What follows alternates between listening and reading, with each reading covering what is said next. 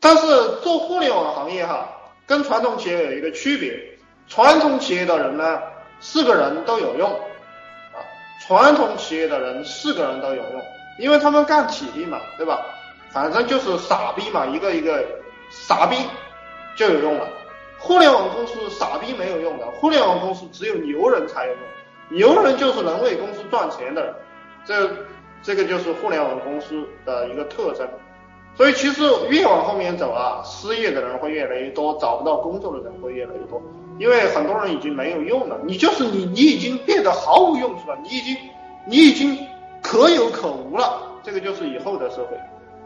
以后的社会就是一个人可以代替他妈一千个人、一万个人，就像滴滴打车这个软件一样。实际上，他的这个工作量哈，如果让传统企业来做的话，至少增加他妈十万人、二十万人。但其实，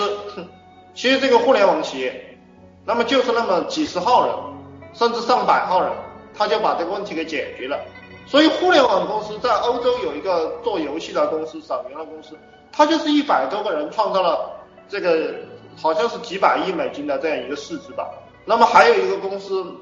就是什么 Twitter，还是有几个这个社交媒体，它也就是几十个人、百十个人，它就能创造几百亿的这个效益。这个就是互联网公司。这是互联网公司的逻辑，所以你们看现在这个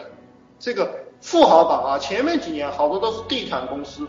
啊，现在的富豪榜基本上就是互联网公司多了。你像雷军、马云、马化腾，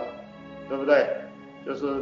刘强东啊这一系列的人，他他就起来了。那么我你们当然是没有实力去做做这种这种公司的，不要说你们了，对吧？就就就拿我来讲，我也没有实力去做这种。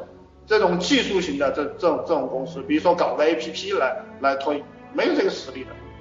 那么你们就就是去其他平台盗取流量啊，你盗的多了，你有实力了，你自然可以做其他很多事情。还有一个就是说，你家里特别有钱啊，你能够弄他妈个千八万、五百万来玩，那么你你就可以可以整一个这个什么 A P P 啊，整一个技术团队来来玩这个技术。那么你没有没有这个的时候，你就先搞营销了，全面的走推广模式，全面的搞营销。